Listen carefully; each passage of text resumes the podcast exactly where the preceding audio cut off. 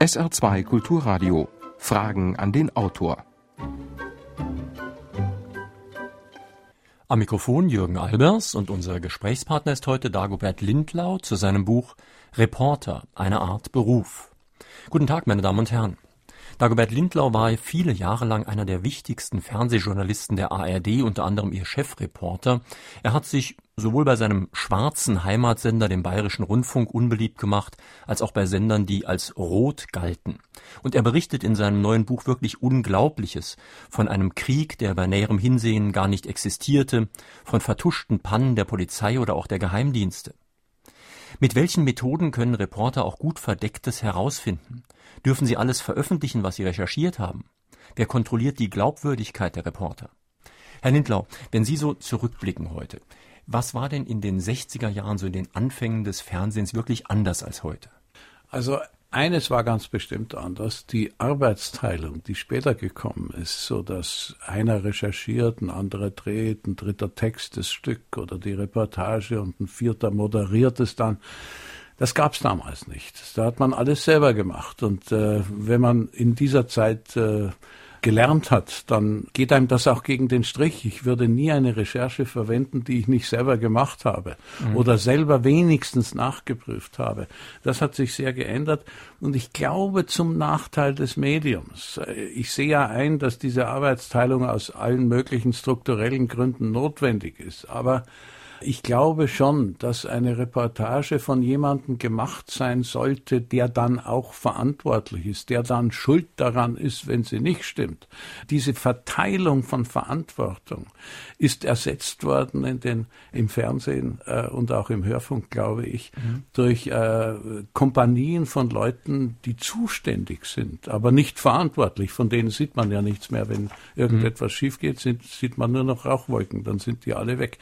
Ich glaube, dass es besser ist, wenn einer sagt, das habe ich gemacht, das habe ich gesehen, das habe ich gehört und das berichte ich Ihnen und ich sage Ihnen auch dazu, was ich mir dabei denke. Mhm. Äh, aber das ist von mir. Und dafür ist niemand sonst verantwortlich. Das ist genau das Problem. Es gibt ja immer mehr Sendungen, die anonym sind, immer weniger Persönlichkeiten. Ein Hörer aus Neunkirchen hat schon vor der Sendung eine Mail geschickt. Er meint, dass es immer weniger unverwechselbare Menschen mit Ecken und Kanten gibt, so wie Schollatur oder auch Sie selbst. Ob dieser Eindruck stimmt, fragt der Hörer, und wenn ja, worin sehen Sie die Hauptgründe dafür? Naja, die Hauptgründe scheinen mir zu sein. Ich, gut, ich kann mich irren, aber ich glaube, die werden ausgemändelt. Wenn Sie Kanten haben, dann war das zu meiner Zeit, als ich anfing, Fernsehen zu machen, war das eigentlich willkommen. Das hat der Fernsehdirektor damals hingenommen. Der war ja auch selbst so, wie Sie schreiben. Der war ja auch, der war ja auch selber so. Ich meine, die Vorstellung, dass eine große Redaktionskonferenz stattfindet, die geleitet wird vom Fernsehdirektor persönlich, das war damals noch selbstverständlich, dass die das selber gemacht haben. Und er wieder einmal einen seiner flammenden Appelle an uns gerichtet hat, doch endlich ein besseres Programm zu machen. Und dann stand ein, ein Redakteur auf und sagte, wie wollen Sie ein besseres äh, Programm machen, Herr Fernsehdirektor, Sie haben doch gar keine Leute, um das zu machen. Fangen wir ganz oben an. Bei Ihnen, Herr Fernsehdirektor. Heute doch unmöglich, da wäre die Karriere von so jemandem ruiniert, aber damals hat der gelacht und hat gesagt, naja, vielleicht hat er nicht ganz so unrecht. Mhm. Wenn wir zurückblicken, vor immerhin 17 Jahren haben wir mal eine Sendung Frage an den Autor mit Ihnen gemacht, live von der Frankfurter Buchmesse. Das war aus so einem Zelt, kann ich mich noch erinnern. Und da haben Sie Ihr Buch vorgestellt, Der Mob. Es ging da um das organisierte Verbrechen.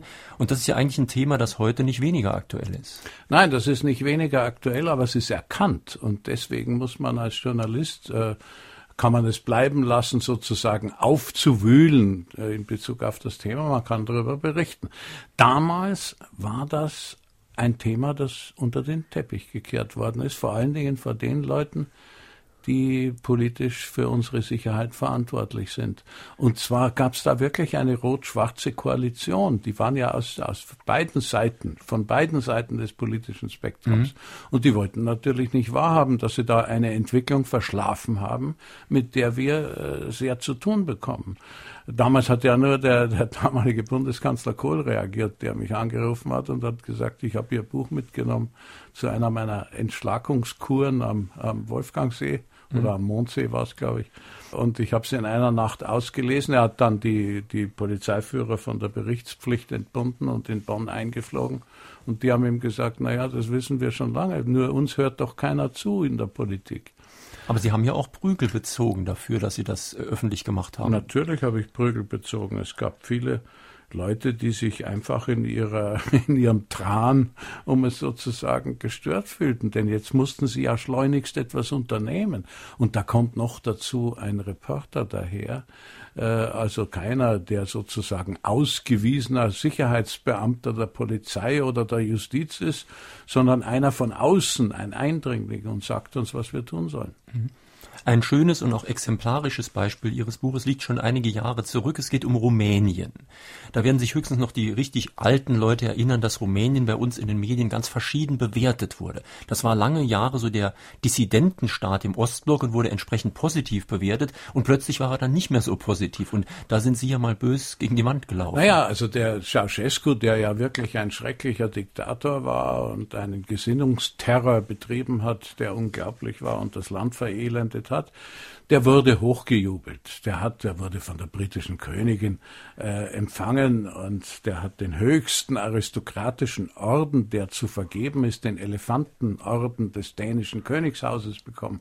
Der war also das liebe Kind des Westens. Und über Nacht, als ob jemand einen Schalter umgelegt hätte, wurde er zum Dracula und zum zweiten Hitler.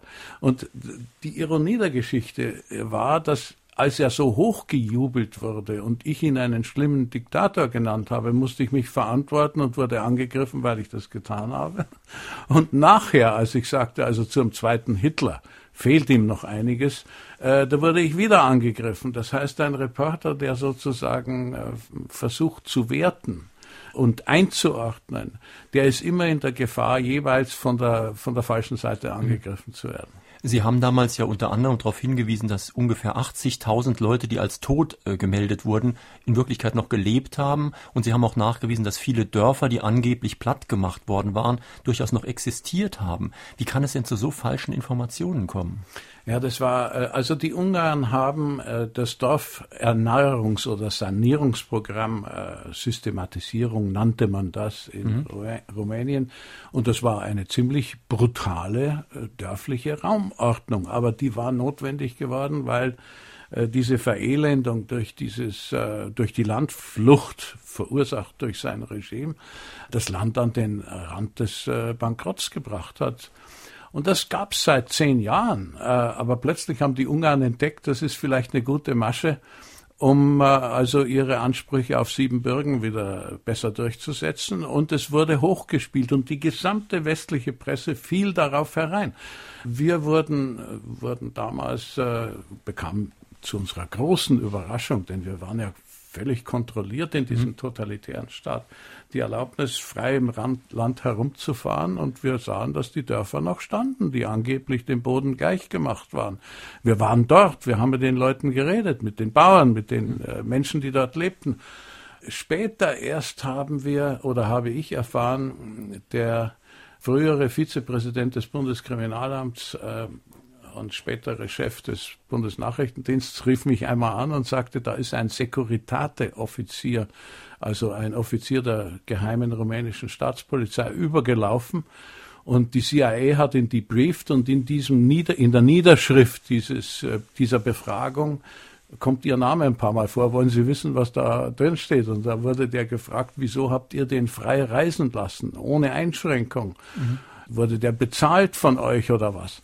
Und da hat er gesagt, nee, wir haben den für naiv gehalten und wir dachten, der wird berichten, was er sieht und was er hört. Und äh, äh das war einfach so, dass wir in dieser Sache ausnahmsweise eine, ein besseres Gewissen hatten als die westliche Propaganda. Aber das ist ja ein sehr interessanter Fall, weil auch in diesem Fall war es so, dass man hier im Westen dann plötzlich irgendwelchen Dissidenten geglaubt hat, Wort für Wort. Ja, ja. Und dass die Parallele zum Irak ist ja wirklich frappierend. Ja, auch da sind ja viele wirklich grobe Fehler entstanden, weil man dann irgendwie irgendwelchen Oppositionellen alles geglaubt hat und zum Teil kam auch die falsche Kriegsstrategie der USA dadurch zustande. Also das ist etwas ganz Wichtiges, was Sie gerade gesagt haben. Äh, wenn sich Nachrichtendienste auf Dissidenten verlassen, weil sie natürlich Angst haben, dass ihre eigenen Leute, ihre Beschaffer, wie sie das nennen, also auf Deutsch äh, ihre Spione, dass die zu Tode gefoltert werden, wenn sie erwischt werden, wenn man sich deshalb auf Dissidenten verlässt, von den Nachrichtendiensten her, dann ist man natürlich desinformiert, denn Dissidenten haben ja nicht nur einen Hass, einen berechtigten Hass auf das Regime, dem sie entflohen sind und das sie hassen, mit gutem Grund, sondern sie haben auch ganz andere Interessen. Sie wollen ja etwas werden, wenn dort äh, ein Krieg passiert, der vielleicht alles ändert. Und dann wären sie ja diejenigen für die hohen Posten, die dann verfügbar sind. Das heißt, auf Dissidenten sollte sich sollten sich Nachrichtendienste nicht verlassen. Das ist nicht gut. Inzwischen sind schon ziemlich viele Fragen an den Autor eingegangen. Unter der Nummer Saarbrücken 65100 hören wir hier die erste. Wie hat sich der amerikanische Journalismus in der Bush-Ära entwickelt? Gibt es noch Mut zur Kritik oder überwiegt die Affirmation? Das ist eine, eine sehr wichtige Frage, für die ich sehr dankbar bin, denn das wird hier nicht ganz richtig gesehen. Ich bin sehr oft in Amerika. Die Presse, äh, allen voran natürlich die Washington Post und die New York Times, schießen derartig hart und haben immer derartig hart gegen Bush und seine äh, Kriegführung und seine Politik geschossen. Ich sage immer, das würde die Taz in Berlin nicht einmal wagen, äh, derartig hart vorzugehen. Ja, sogar die Zeitungen in Florida, wo, wie Sie wissen, ja der Bruder Jeff Bush Gouverneur ist, befetzen also äh, sowohl den wie auch seinen Bruder. Darunter gibt es natürlich eine riesige Zahl, wie in jedem Land, von kleineren Zeitungen, die also eher konform sind. Aber die wichtigsten Sprachrohre kämpfen verbissen gegen die Regierung Bush und wofür er steht. Das heißt, sie kämpfen gegen den Verlust dessen, wofür Amerika steht oder stand, nämlich für die Werte, die es zu verteidigen gilt, nach Meinung dieser Zeitung. Sie sprechen jetzt von Zeitungen, da ist, ist meine Information ganz genauso, aber wie sieht das im Fernsehen aus, vor allen Dingen in den vielgeschauten Medien im Fernsehen? Naja, es gibt natürlich die großen einzelnen äh, Sendungen, äh, die gibt's nicht mehr so, die sind nicht mehr so üblich. Es gibt Fox, die also ganz natürlich auf dem äh, Regierungskurs liegen, aber aber ich muss immer wieder sagen, dass der Newsroom, so nennt man, trennt man also das, das nachrichtliche und journalistische Programm vom anderen Programm, das ziemlicher Mist ist, immer noch ziemlich intakt ist. Das heißt also, die Kommentare sind sehr scharf. Aber das sind natürlich einzelne und vereinzelte Sendungen. Das muss man sehen. Noch eine Frage an den Autor. Wir haben hier am Ort zwei Zeitungen. Die eine Zeitung veröffentlicht zu einem speziellen Thema von Chefredakteur her und die andere Zeitung veröffentlicht von einem freien Journalisten her. Der freie Journalist geht viel intensiver auf die Geschichten ein, nach meiner Meinung.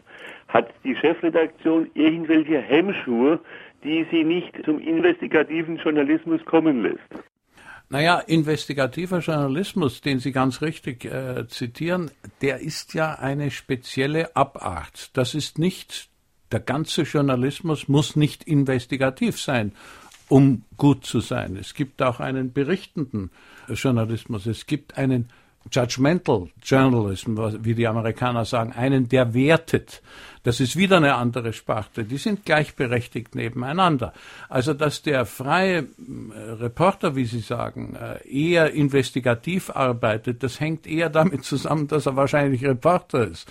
Und dass der andere eher, ja, den Status quo äh, vertritt und verteidigt, das hängt auch damit zusammen, dass er Chefredakteur ist.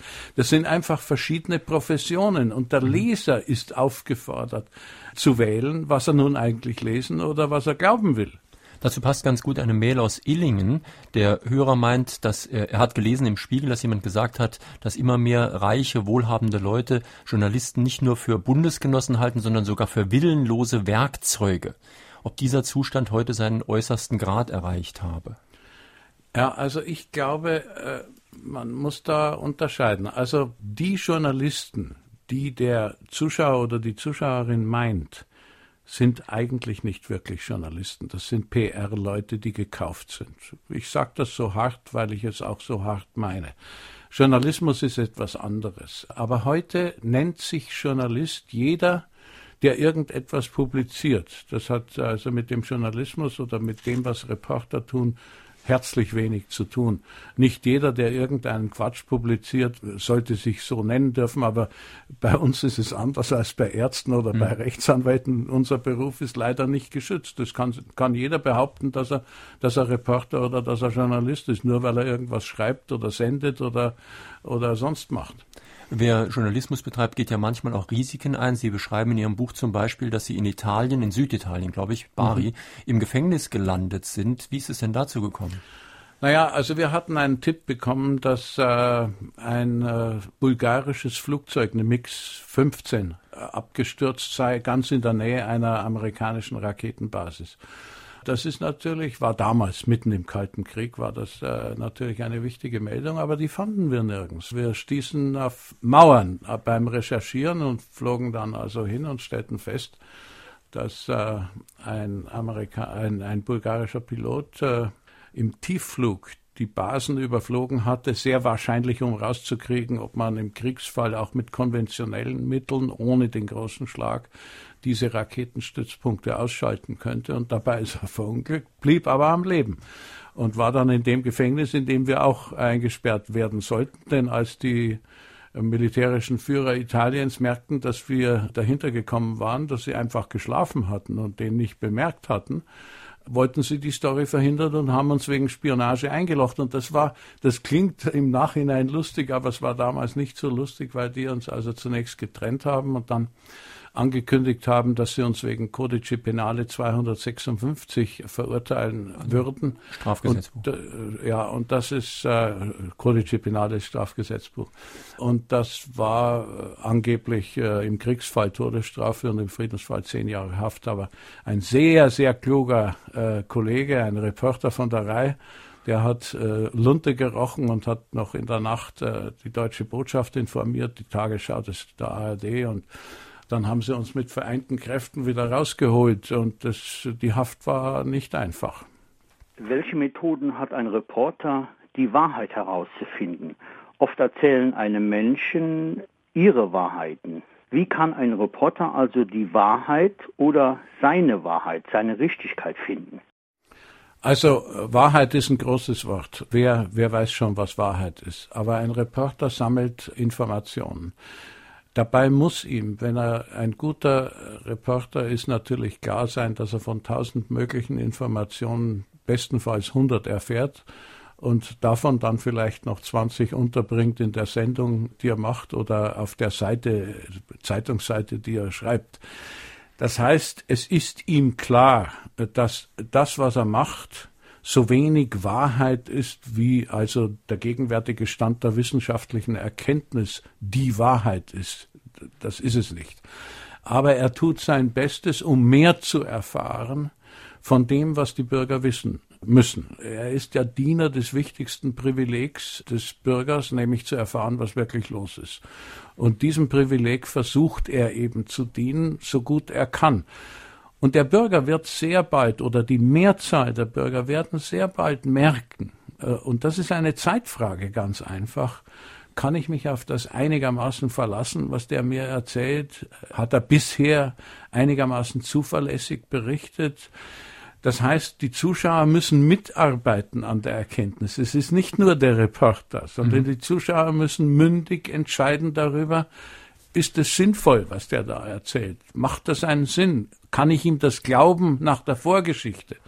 Das alles spielt eine große Rolle. Wobei es natürlich auch Fälle gibt, wo es sehr sinnvoll sein kann, etwas nicht zu berichten oder zu senden im Fernsehen. Sie schreiben ja in Ihrem Buch von einer Giftrolle.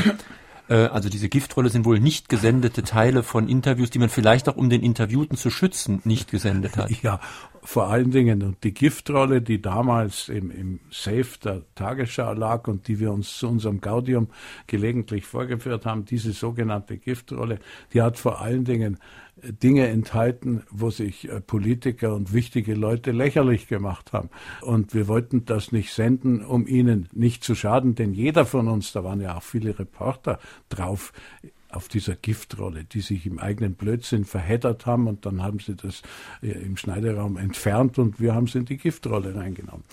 Also äh, das war, waren nicht die großen Geheimnisse, sondern die Lächerlichkeiten und es war in der Tat sehr komisch, was da drauf war. Es gab aber auch einen Fall, wo Sie Fehlinformationen verbreitet haben, um sozusagen einem höheren Gut zu dienen, damals bei dieser Geiselbefreiung. Ja, das war eine Fälschung und kein Reporter kann auf eine Fälschung stolz sein, aber ich sah einfach keine andere Wahl. Ich äh, wusste, dass die GSG 9, unsere Antiterroreinheit, äh, die Landshut in Mogadischu stürmen würde und wann sie das tun würde.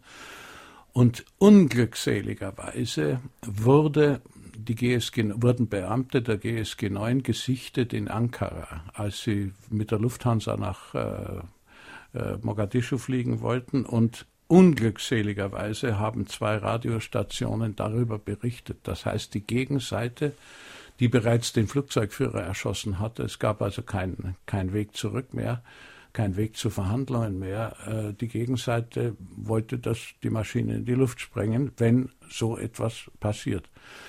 Und an diesem Abend hatte die ARD einen Brennpunkt. Ich habe den zuständigen Chefredakteur gefragt, ob er mir Sendezeit gibt und habe ein Stück gemacht, in dem ich nachgewiesen habe, dass die Staatsführung in Mogadischu auf gar keinen Fall den Einsatz einer fremden Truppe erlaubt, dass die GSG 9 Leute, die dorthin geflogen und gesehen worden waren, dass das Begleitschutz, Personenschutz von Wischnewski war, der da ja zu Verhandlungen war, und dass also sie weder ausgebildet noch ausgerüstet seien, um einen solchen Einsatz zu machen. Das war eine glatte Fälschung. Wir haben sie ausgestrahlt. Wir haben dafür gesorgt, dass die Palästinenser den Text frühzeitig in die Hand bekamen, um, um dagegen anzugehen, dass die ganzen Leute sterben mussten in dieser Maschine. Und das Interessante war hinterher, jede Sendung, die Sie machen im Fernsehen, äh, fordert Protest heraus. Sie kriegen immer Beschwerden. Auf diese Fälschung hin die nachher als Fälschung in den Zeitungen auch geoutet worden ist, äh, haben wir nicht eine einzige Beschwerde bekommen. Also wenn es eng wird, kann man sich auf die Zuschauer verlassen. Noch eine telefonische Frage an den Autor. Die ganz jungen Bundesrepublik standen die Medien unter Kontrolle der alliierten Staaten. Inzwischen haben wir 60 Jahre danach und noch immer keinen Friedensvertrag. Wie weit geht der Einfluss der früheren Kriegsgegner auf unsere Medien heute? Also ich äh, kann das nur für mein Medium beantworten. Ich glaube nicht, dass es Zeitungen gibt, die noch unter dem Einfluss der Kriegsgegner stehen. Das ist eine, eine, eine sehr historische Sicht, wenn Sie mich fragen. Ich habe davon im Fernsehen nichts gemerkt. Ich habe im Gegenteil äh, sehr viel Befruchtendes äh, erlebt. Ich war ja ich war ja als ganz junger Reporter in den Vereinigten Staaten und habe also das Glück gehabt, mit Leuten wie Eric Severide oder Chet Huntley, die damals, äh, ja, was der Papst in der katholischen Kirche war, das waren die im amerikanischen Fernsehen, glänzende Journalisten und ich habe sie alle noch persönlich kennengelernt und konnte auch zum Teil mit ihnen arbeiten das war etwas, wovon wir profitiert haben. Wir kamen ja aus einem verheerenden, totalitären System, wo es freie Rede und Pressefreiheit also äh, strafbar und äh, tödlich sein konnten. Das heißt also, wir haben das aufgesaugt, diese Freiheit, dass etwa in Amerika jemand den Rücktritt von Nixon verlangen kann in einem Kommentar, der in ganz Amerika ausgestrahlt wird ohne dass irgendeiner der Hierarchen im Sender diesen Kommentar vorher gelesen hat. Der Was im Bayerischen Rundfunk, wie ich Ihrem Buch entnehme, nicht immer der Fall war. Da wurden selbst Kommentare abgenommen. Ja, aber nicht, weil die Amerikaner da eingewirkt hätten. Die hätten mich eher bestärkt in meinem Widerstand, den ich ja auch geleistet habe. Nein, nein, die Parteien spielen da eine ganz, ganz unglückselige Rolle, und zwar alle Parteien. Hm. Parteien an sich haben viel zu viel Gewicht in den Sendern. Das ist das eigentliche Problem der elektronischen Medien. In unserem Land ist die Meinungsfreiheit grundgesetzlich garantiert. Eine Zensur findet nicht statt. Dennoch, wie ist das mit der immer wieder erwähnten Schere im Kopf? Gibt es sie? Welche Rolle spielt sie gegebenenfalls im öffentlich-rechtlichen Rundfunk? Also die gibt es und Sie haben recht, das ist ein großes Problem. Der vorauseilende Gehorsam, also nichts zu machen, was der Hierarchie, die ja sehr oft, muss man leider sagen, von den Parteien gestellt oder wenigstens ihnen verbunden ist als Nahesteher, um da nicht aufzufallen und keine Schwierigkeiten für das eigene äh, Fortkommen äh, zu sehen. Die gibt es. Es gibt aber eben auch, und das muss man dazu sagen, in allen Sendern, jedenfalls in der ARD, weil da kenne ich mich aus, da kann ich das sagen, gibt es Leute, die sich dem nicht beugen. Die haben dann Schwierigkeiten, muss ich sagen, geschenkt. Schwierigkeiten sind unser Job. Damit müssen wir umgehen, damit müssen wir umgehen lernen. Also es ist nicht ganz so schlimm mit dieser Schere im Kopf, weil es immer wieder Leute gibt, die die aus dem Kopf herausdrängen. Mhm. Was muss man denn eigentlich als Fernsehjournalist können? Sie zitieren da in Ihrem Buch in einer Kapitelüberschrift sozusagen eine Mutter, die an den Sender geschrieben hat, mein Sohn, der hat irgendwo schon eine Pleite erlebt, aber er reist gerne, er ist in den meisten Fünf-Sterne-Hotels zu Hause und er macht immer eine gute Figur. Der wäre also wohl geeignet fürs Fernsehen. Ja. ja, das ist so eine Vorstellung. Wenn man sonst nichts wird, dann äh, wird man Fernsehreporter. Wenn man nur, äh, also sozusagen unter Umgehung des Gehirns reden kann, äh, und zwar am Stück. Und dann, hübsch aussieht. Bitte? Und hübsch aussieht. Und hübsch aussieht und immer schön gekämmt ist und eine Krawatte anhat, dann geht das. Äh, das ist also nichts könnte falscher sein als dieses. Äh, Reporter müssen sich, müssen vor allen Dingen lernen, sich auf die Wirklichkeit einzulassen. Wir alle haben unsere Vorurteile. Reporter führen einen ständigen Kampf gegen die eigenen Vorurteile, weil sie wissen, dass sie die loswerden müssen und das ist sehr schmerzhaft, äh, sich von denen zu trennen, weil manche gewinnt man ja doch sehr lieb. Es ist äh, immer wieder der Fall, dass man als Reporter eine Sache, an der man sehr innerlich engagiert ist, recherchiert und dann feststellt, das war alles ganz anders, als ich gedacht habe. Äh, das muss man aushalten. SR2 Kulturradio, Sie hören Fragen an den Autor mit Dagobert Lindlau zu seinem Buch Reporter, eine Art Beruf, erschienen bei Pieper, Preis 22,90 Euro.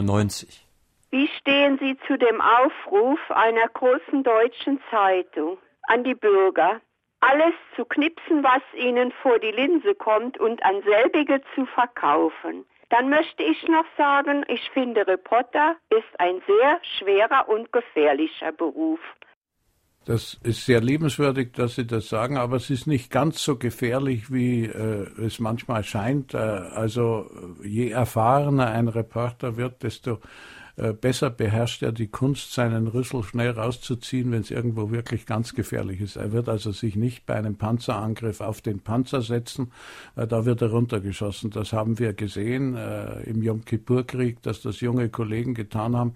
Solche Risiken geht man nicht ein für eine Minute 30 Sekunden Tagesschaubericht. Das ist lächerlich. Das macht man nicht. Ein Hörer aus Köln weist per E-Mail darauf hin, dass die Tagesschau von vor 25 Jahren bei Bayern Alpha über Satellit zu sehen ist und dass man da unglaubliche Unterschiede zu heute sieht. Die extremsten Bilder sollten mit heutigen verglichen werden. Heute wird draufgehalten, dass man manchen Reportern gar unterlassene Hilfeleistung vorwerfen könnte. Heute zählt nur noch Effekthascherei, meint hier der Hörer.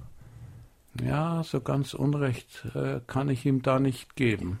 Also es gibt schon Situationen, wo die Berichtspflicht, es ist ja auch eine Pflicht, äh, weniger wichtig ist, als zu helfen oder zumindest die Hilfe nicht zu stören. Ich habe das erlebt äh, bei meinem ersten großen Erdbeben in äh, Montenegro, also Tausende, Mazedonien, pardon, Tausende von Toten und da hat die Presse die Bergungsarbeiten, die ja sehr notwendig waren, weil die verschütteten Leute äh, konnten, konnten ja nur eine gewisse Zeit überleben.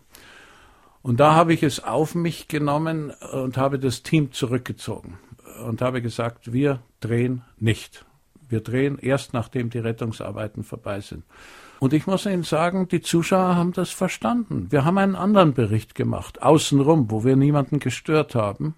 Wir haben zum Beispiel ermittelt, wie viele Tote es gab, haben daraus extrapoliert, wie viel Ver Verwundete muss es geben, haben versucht, möglichst schnell festzustellen, welche Medikamente brauchen die, was für Hilfsmittel brauchen sie und haben das, haben damit also ganze Sendungen bestritten und das haben die Zuschauer mit Interesse offenbar angesehen. Mhm. Also es ist dieses Draufhalten, dieses Sargdeckel öffnen, wie man es bei uns in der Branche nennt. Wir nennen solche Leute Sargdeckelöffner, die, die das machen. Das ist kein guter Journalismus, wenn es überhaupt Journalismus ist. Noch eine Frage unter Saarbrücken 65100.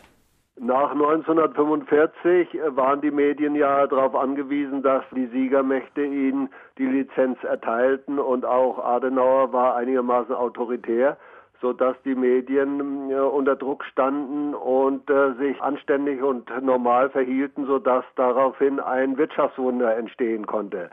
Haben Sie die Meinung, dass wir heute im Augenblick zu freie Medien haben, die eventuell der Sargnagel für die Demokratie werden könnten, vor allen Dingen einige schwarze Schafe.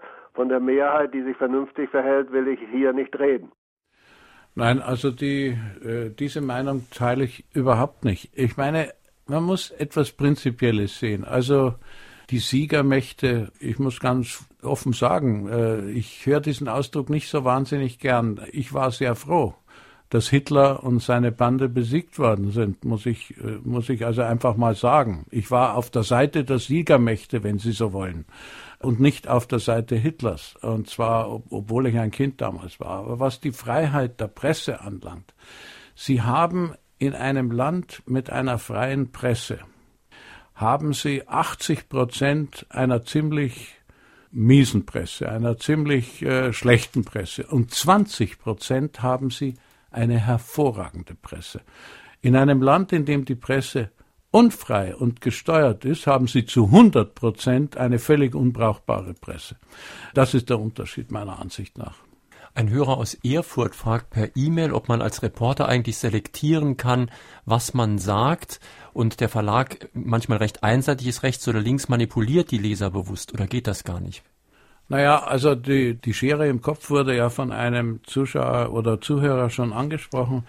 Ich glaube, dass die ganzen Manipulationen, die ich gar nicht bestreite, aber die passieren zum ganz geringen Teil aus bösem Willen, sondern vor allen Dingen, weil die Macher, die also solche Sendungen produzieren, das Pulver nicht erfunden haben und auf irgendwelche Vorgaben hereinfallen, bei denen es intellektuell nicht reicht zu widersprechen. Äh, dazu muss man viel wissen, um der Wucht der parteipolitischen Propaganda von beiden Seiten zu widerstehen, müssen sie eine ganze Menge über Politik wissen. Und da müssen sie sich sehr viel angelesen haben, sonst können sie ja gar nicht widerstehen.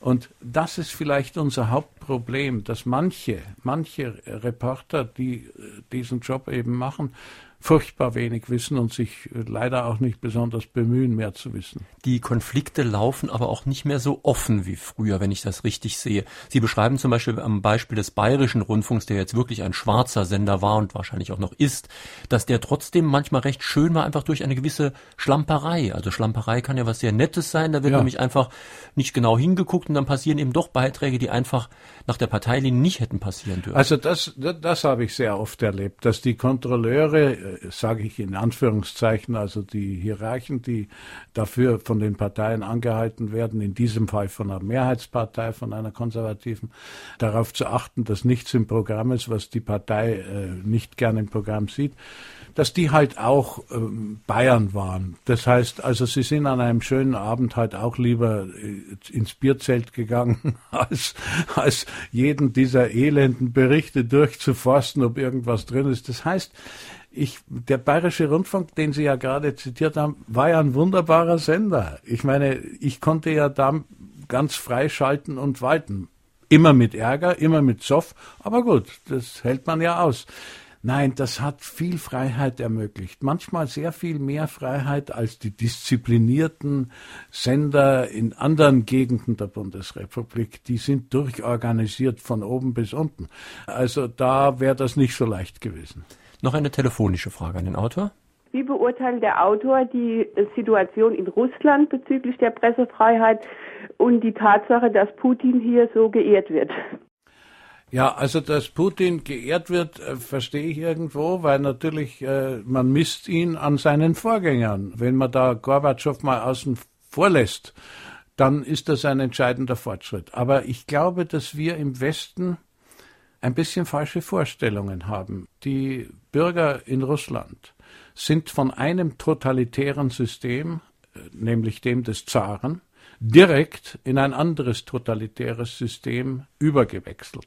Sie brauchen Generationen, um das, was da in vielen, vielen, vielen Generationen festgelegt worden ist, zu überwinden und so, zu so etwas wie Freiheit zu finden. Und die Pressefreiheit ist ja sozusagen der kritische Punkt. Ich glaube dem Putin zunächst mal, dass er nichts mit der Ermordung der Journalistin zu tun hat, die vor einigen Tagen umgebracht worden ist, weil sie kritisch über das Verhalten der, der russischen Streitkräfte in Tschetschenien berichtet hat. Das glaube ich ihm. Das glaube ich ihm. Das würde er nicht machen. Aber natürlich ist ein solches Land ohne eine gewisse Autorität, um nicht zu sagen ohne Autoritarismus, äh, zunächst einmal nicht zu führen. Wir müssen, glaube ich, Geduld haben und, und hoffen, dass die Bürger von Russland das selber machen.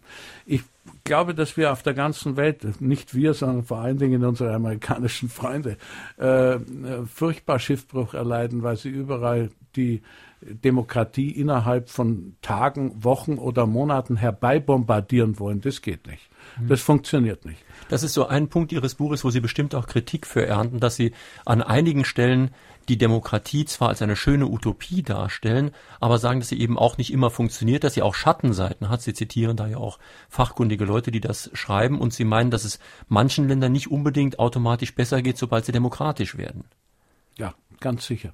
Also die Vorstellung, die Leute reden immer von dieser ja allerweltsweisheit von Winston Churchill. Die Demokratie ist von vielen schlechten Systemen immer noch die beste. Also wozu soll man versuchen, sie noch besser zu machen? Das ist natürlich aberwitzig, denn äh, die Grundidee der repräsentativen Demokratie, also unserer Demokratie, mit freien Wahlen, mit einer Teilung der Gewalten, mit einer freien Gewissensentscheidung der Abgeordneten, ist ja Ideal, ist ein Ideal, das vielleicht nicht erreichbar ist. Aber dass die Verfassung, die ich für eine der besten der Welt halte, unsere Verfassung, äh, von den politischen Parteien mit Füßen getreten wird, wie es tatsächlich geschieht, zuletzt im Juli vor einem Jahr, das finde ich unerträglich. Und dass jeder, der sagt, dies darf alles in einer Demokratie nicht geschehen, dann als Antidemokrat hingestellt wird, wo er doch im, im Grunde das Gegenteil ist, denn er will ja versuchen, der, der Utopie Demokratie ein wenig näher zu kommen. Äh, das hat mich in der Tat sehr bewegt und das hat mich zu diesem umstrittenen letzten Kapitel gebracht.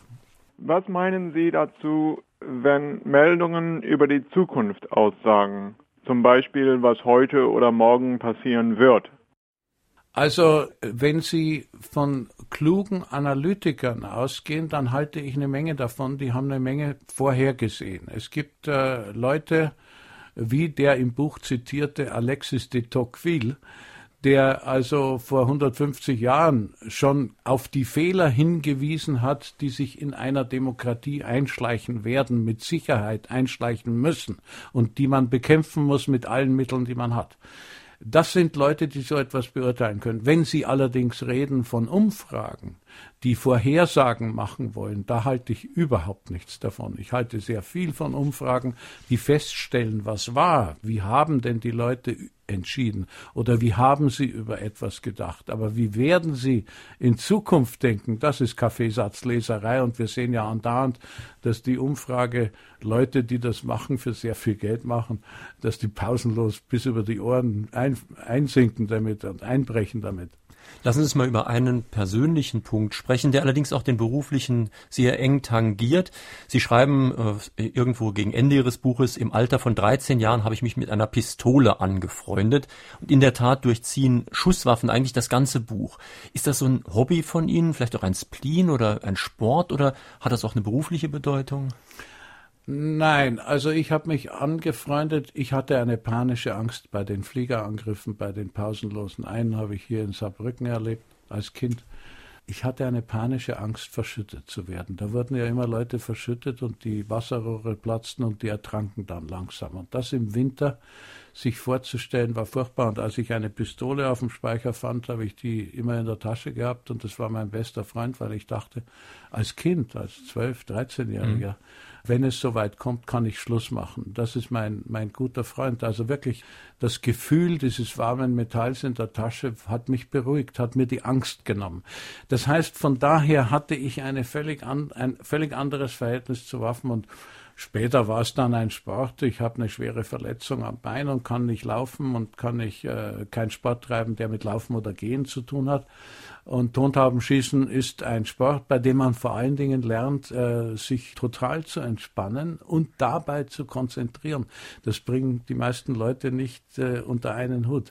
Äh, ich habe es aber bei diesem Sport gelernt und ohne diesen Sport hätte ich nie Fernsehen arbeiten können, denn ich war nicht in der Lage, einen ganzen Satz zu bilden, wenn andere Leute zugehört haben. Und beim Tontabenschießen lernt man dieses Entspannen und zugleich konzentrieren. Und das habe ich getrieben. Also Sie meinen, schreiben ja in Ihrem Buch selbst, dass viele Leute jemanden, der sich mit sowas auskennt wie Faustfeuerwaffen, irgendwie nicht ganz geheuer findet.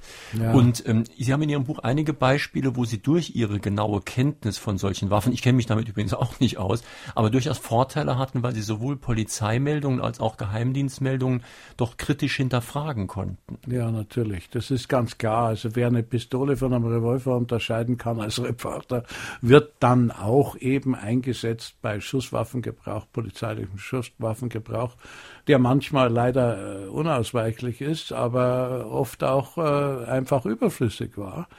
Und das kann man natürlich ein bisschen besser beurteilen, wenn man weiß, wovon die Rede ist. Und äh, das hat, in, hat mir natürlich Polizei ist genau wie jede Institution, wie jede Partei oder jeder Verband.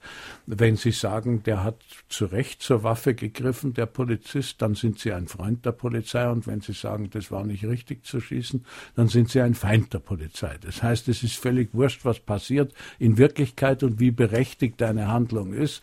Entscheidend ist, nützt sie dem Verband, der Gruppe oder der Mafia, in Polizei verhält sich ja manchmal wie eine Mafia. Danach wird der Reporter beurteilt und nicht nach den Sach sachlichen Urteilen. Ist es nicht so, dass manchmal bei Zeitungen auch die Bequemlichkeit einsetzt? Ganz einfach, da hat jemand ein Thema, vielleicht sogar ein Journalist, und seine Vorgesetzten meinen, nee, nee, das äh, machen wir lieber nicht. Und dann wird das Thema einfach abgesetzt, obwohl es interessant sein könnte. Ja, da gibt's ein, da gibt's ein geflügeltes Wort, das wird manchmal von Hierarchen gebraucht. Pulver trocken halten heißt das. Da sagt dann der Hierarch zu dem jungen Reporter, Junge, das ist zwar eine ganz miese Geschichte, die du da aufgedeckt hast, und es ist sehr brav, dass du das aufgedeckt hast, aber du musst dein Pulver trocken halten für etwas Wichtigeres. Da schlagen wir dann zu. Das Wichtigere kommt dann leider nie, bei dem man dann zuschlagen muss. Ich glaube immer, dass man also bei kleinen Sachen schon publizieren muss, äh, die die Bürger wissen müssen. Die muss man einfach publizieren. Da gibt's kein Pulver trocken halten für irgendeinen äh, ideellen Zweck. Was Sie öfters in Ihrem Buch schreiben, ist, dass auch große und auch namhafte Medien, ich nenne mal nur den Spiegel, oft sich nicht so richtig dazu durchringen können, zuzugeben, wir haben hier Mist berichtet, wir haben uns geirrt, ganz hm, einfach. Ja. Das ist ein ganz großer Unterschied zwischen der deutschen guten Presse, ich rede jetzt nur von der hervorragenden Presse, äh, und der angelsächsischen hervorragenden Presse, die immer die angelsächsische Presse macht, wenn sie einen Fehler gemacht hat, seitenlange Analysen und versucht zu ergründen, warum haben wir den Fehler gemacht. Die, äh, mir fällt gerade ein, die Washington Post zum Beispiel, die haben das Heraufkommen von Khomeini in Teheran, im Iran, nicht bemerkt. Die haben nicht gewittert, was da passiert. Die haben also seitenlang analysiert, wieso haben wir diesen Fehler gemacht? Wieso waren wir so blind? Wieso haben wir das nicht gesehen? Das ist in der deutschen Presse nicht üblich. Da sagt man, unsere Glaubwürdigkeit ist, ist viel wichtiger als alles andere. Das heißt, wir geben niemals einen Fehler zu. Wir sind arrogant. Wir sind beleidigt, wenn uns jemand kritisiert für uns Fernsehjournalisten unglaublich, denn wir kriegen es pausenlos um die Ohren gehauen, wenn irgendetwas passiert, während also eine große Zeitung, eine namhafte Zeitung oder der Spiegel, der würde doch äh, also sich alles brechen, statt zuzugeben, dass er sich schlicht und einfach geirrt hat. Und wenn jetzt Sie das Opfer eines solchen Irrtums sind, dass also über Sie was geschrieben wird, was nicht stimmt, dann scheint es auch sehr schwierig zu sein, sich da gerichtlich durchzusetzen. Auch wieder im Unterschied zu den USA. Ja, das ist, das hängt eben mit den Punitive Damages zusammen. Das ist ein strafender Schadenersatz. Das heißt, Sie können in Amerika eine Zeitung, einen Sender verklagen und kriegen, wenn Sie Recht kriegen, zig Millionen. Das zahlt auch ein großer Sender oder eine Zeitung nicht aus der Portokasse. Das ist das Prinzip eine absolute Meinungsfreiheit vor der Veröffentlichung. Das heißt, niemand kann eine Zeitung oder einen Sender daran hindern, irgendetwas zu veröffentlichen, aber totale finanzielle Verantwortung hinterher. Und die kann so groß sein, dass der Sender nicht mehr existiert, dass die Zeitung drauf geht, dass die pleite geht. Das ist bei uns nicht der Fall. Wenn Sie bei uns so einen Prozess gewinnen, dann kriegen Sie nicht einmal das Geld raus, das Sie brauchen, um die Gerichtskosten zu bezahlen. Das heißt, bei uns ist die Presse, sind Sender unangreifbar. Im Endeffekt unangreifbar von Leuten, die verleumdet werden oder beschädigt werden oder sonst irgendetwas. Ich habe daher sehr gern, wenn, wenn wir einen Fehler gemacht hatten, ich habe ja lange Zeit äh, Report, als es noch nicht von den Parteien infiziert war, geleitet. Wir haben selber, wenn, wenn uns was unterlaufen ist, haben wir selber zurückgezogen und haben es korrigiert. Sie haben ja nicht nur Fehler gemacht, Sie schreiben in Ihrem Buch, Sie hätten auch mal die schlechteste Talkshow der ARD gemacht. Ja, das war wirklich wahr. Veranda hieß die. Äh, schauerlich. Wir mussten äh, den Platz, den Sendeplatz füllen, bis der Biolex soweit war und ich musste da eine Sendung machen und, äh, und mit, mit also völlig unzulänglichen Mitteln. Nein, nein, also äh, reden wir nicht davon. Ich denke lieber gar nicht mehr drüber nach. Es war jedenfalls ganz schlecht. Hören wir noch einen Anruf. Gibt es Ihrem Eindruck nach in unserem Land Sensationsjournalismus in den privaten Sendeanstalten deutlich häufiger als in den staatlichen? Also natürlich. Zunächst muss ich Ihnen recht geben, natürlich gibt es das. Ich weiß nicht genau, was Sie mit Sensationsjournalismus meinen. Sensation bedeutet ja zunächst etwas, was die Sinne anspricht. Das soll ja jede Sendung eigentlich machen.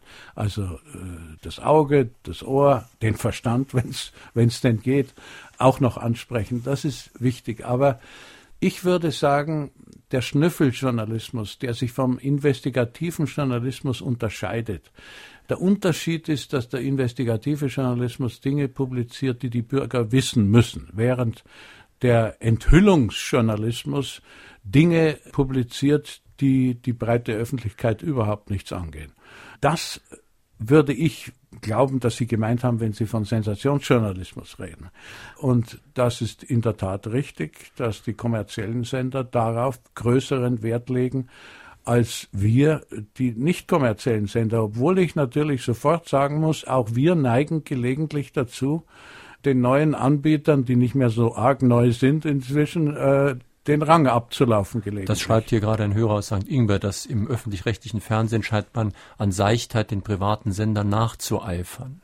Ja, ja, das, das hat einen tieferen Grund. Wenn ich das erklären darf, die Gebühren, und das ist ja sozusagen über Gebühren zu reden in so einer Sendung wie der hier, äh, ist ja fast so, als ob man Pornografie ausstrahlt. Die Gebühren werden von den Parlamenten festgesetzt. Das heißt im Grunde von den Parteien, die die Mehrheit in den Parlamenten haben.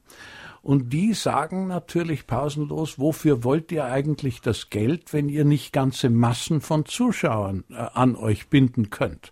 Ganze Massen von Zuschauern kann man aber nur mit sehr geringer Qualität an sich binden. Das ist eine traurige Wahrheit, aber es ist eine Wahrheit. Je größer der Markt ist, desto niederer ist das Niveau. Und da, dazwischen spielt sich das ab, was Sie sich gerade überlegt haben. Meine Damen und Herren, drei, die heute Morgen hier angerufen und eine Frage an den Autor gestellt haben, bekommen demnächst vom Piper Verlag das Buch von Dagobert Lindlau, Reporter einer Art Beruf, zugeschickt. Ladenpreis übrigens 22,90 Euro. Heute sind das Mathilde Thiel aus St. Ingbert, Hartmut Hase aus Saarbrücken und Martha Klein aus Lamsborn. Wer ist für die Nachrichten zuständig, wenn es um die fast täglichen Selbstmordanschläge geht? Nach meiner Meinung hält man dieses im Kopf nicht mehr aus, wenn man politisch interessiert ist. Also Sie meinen oder hoffentlich meinen Sie nicht, dass man über Tatsachen nicht berichten soll. Ob man es im Kopf aushält oder nicht, mir geht es ganz ähnlich wie Ihnen. Aber es ist auch die Aufgabe von Reportern und auch von Nachrichtenredakteuren, zu sagen, seht her, so ist die Welt, wollt ihr wirklich, dass sie so bleibt? Helft uns, sie anders zu machen. Die Voraussetzung ist eine gnadenlose und manchmal fast unerträgliche Berichterstattung. Und dazu gehört ja auch das, was wir hier machen, dass man nämlich nicht nur die Nachrichten hört um 11.04 Uhr und da hört es immer wieder Bomben losgegangen in Irak zum Beispiel, sondern dass man auch sich ausführlich darüber unterhält, was kann man dagegen tun, wie kann man solche Leute vielleicht irgendwie wieder integrieren in die Gesellschaft und so weiter. Ja, es ist, äh, aber hier liegt eine, Ver in der letzten Frage liegt eine Verwechslung vor. Journalisten sind nicht dazu da, die äh, Zuhörer oder die Zeitungsleser happy zu machen, sondern sie sind dazu da, sie zu informieren. Das ist ein großer Unterschied. Das andere, was Sie meinen, dass wir sein sollten vielleicht, ist PR, Public Relations, ist Reklame. Die versucht immer den Leuten einzureden, ja, es ist alles in Butter und die schlimmen Sachen, die zeigen wir euch gar nicht und wo das Produkt Fehler hat, das verschweigen wir. Das können Reporter und dürfen Reporter nicht.